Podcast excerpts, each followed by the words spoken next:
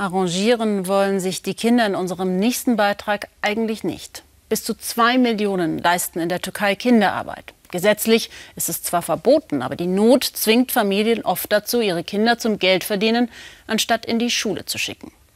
Sie müssen mit anpacken, damit die Familien wirtschaftlich durchkommen.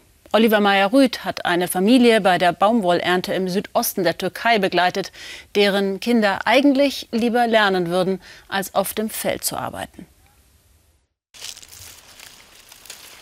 Die Sonne sticht vom Himmel. In der Provinz Şanlıurfa im Südosten der Türkei sind es auch jetzt im Herbst an vielen Tagen 32 Grad im Schatten.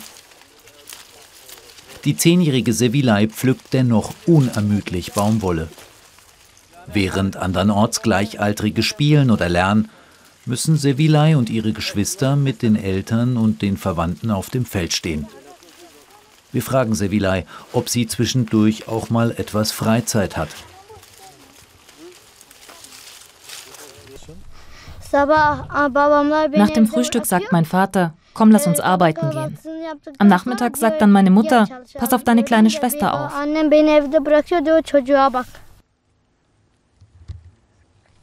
Die Fragen nach der fehlenden Zeit zum Spielen machen Sevilay traurig. Mehmet ist zwölf Jahre alt. Traktor fährt er seit er zehn ist. Dieser Teil der Arbeit mache ihm Spaß, sagt er. Das Baumwollpflücken sei hingegen schwer. Bis zu zwei Monate steht er jedes Jahr auf dem Feld. So lange dauert die Ernte. Die Schule fällt währenddessen für ihn und die anderen Kinder aus. Wir pflücken von morgens um sechs bis abends um sechs Baumwolle. Die ganze Zeit sind wir in der Sonne. So geht es immer zu. Allen meinen Freunden geht es so.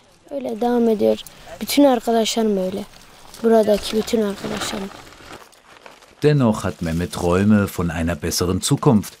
Er will Polizist werden.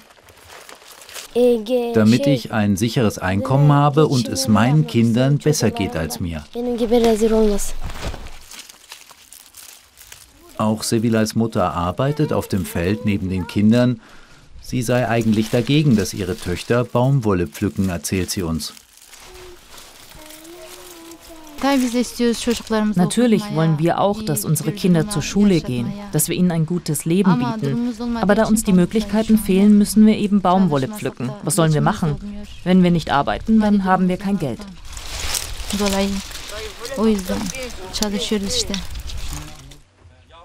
Die hier arbeitenden Familien kommen aus Dörfern, die bis zu 50 Kilometer entfernt liegen. Während der Erntezeit wohnen sie in Zelten neben den Feldern. Kinderarbeit ist in der Türkei verboten. Dennoch müssen im Herbst Zehntausende mit anpacken, damit die Familien im Winter genug Geld haben, um durchzukommen. Eine Sozialhilfe wie in Deutschland gibt es nicht. Das Land gehört dem Großgrundbesitzer Ramazan Ökten. Er weiß natürlich, dass Kinder eigentlich nicht arbeiten dürfen. Die Familien können ihre Kinder nirgendwo zurücklassen. Sie kommen aus Siverek, Hilvan, Karacada. Die Kinder haben doch gar keine andere Möglichkeit, als bei den Familien zu bleiben. Sie sollten in die Schule gehen, aber wo bleiben sie dann? Bei wem? Solange gearbeitet wird, sind sie auch hier. Sie helfen, bringen Wasser. Die Familien werden pro Kilo Baumwolle bezahlt. Für ein Kilo bekommen sie etwa 8 Cent. Sevilay pflückt vielleicht 20 Kilo am Tag. Das wären dann 1,60 Euro.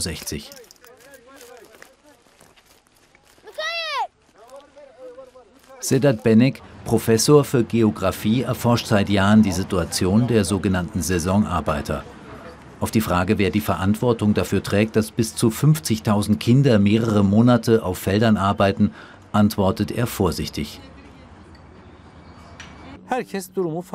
Die Situation kennt jeder. Eigentlich müsste die zehnjährige Sevilay aufgrund der Corona-Pandemie zumindest zu Hause vor einem Computer sitzen und per Internet am Unterricht teilnehmen. Aber sie macht etwas anderes. Selbst wenn sie wollte, gibt die ökonomische Situation das nicht her.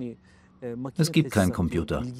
Verantwortlich dafür sind die zentralen Akteure dieser Gesellschaft. Weiß das jeder? Ja. Wird etwas getan? Nein. Nursel ist Sevilays zwölfjährige Schwester. Nach dem Baumwollpflücken hilft sie beim Wäschewaschen. Auch sie arbeitet den ganzen Tag. Ich will nicht hier sein. Ich will zur Schule gehen. Den Lebensunterhalt verdienen, das ist schwer. Ich finde den Unterricht in der Schule viel schöner. Ich wäre lieber in der Schule, als hier zu arbeiten.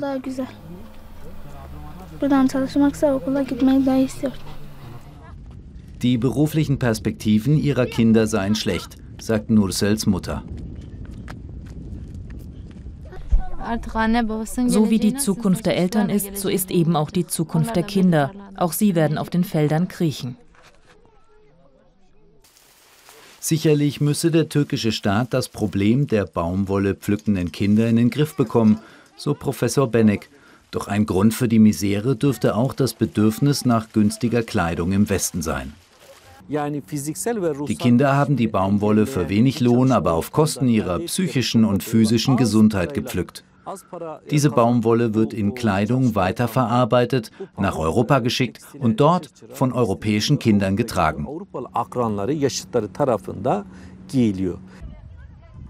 Ein langer Tag auf den Baumwollfeldern geht zu Ende. Die Geschwister Sevilay und Nursel sitzen für kurze Zeit am Feuer.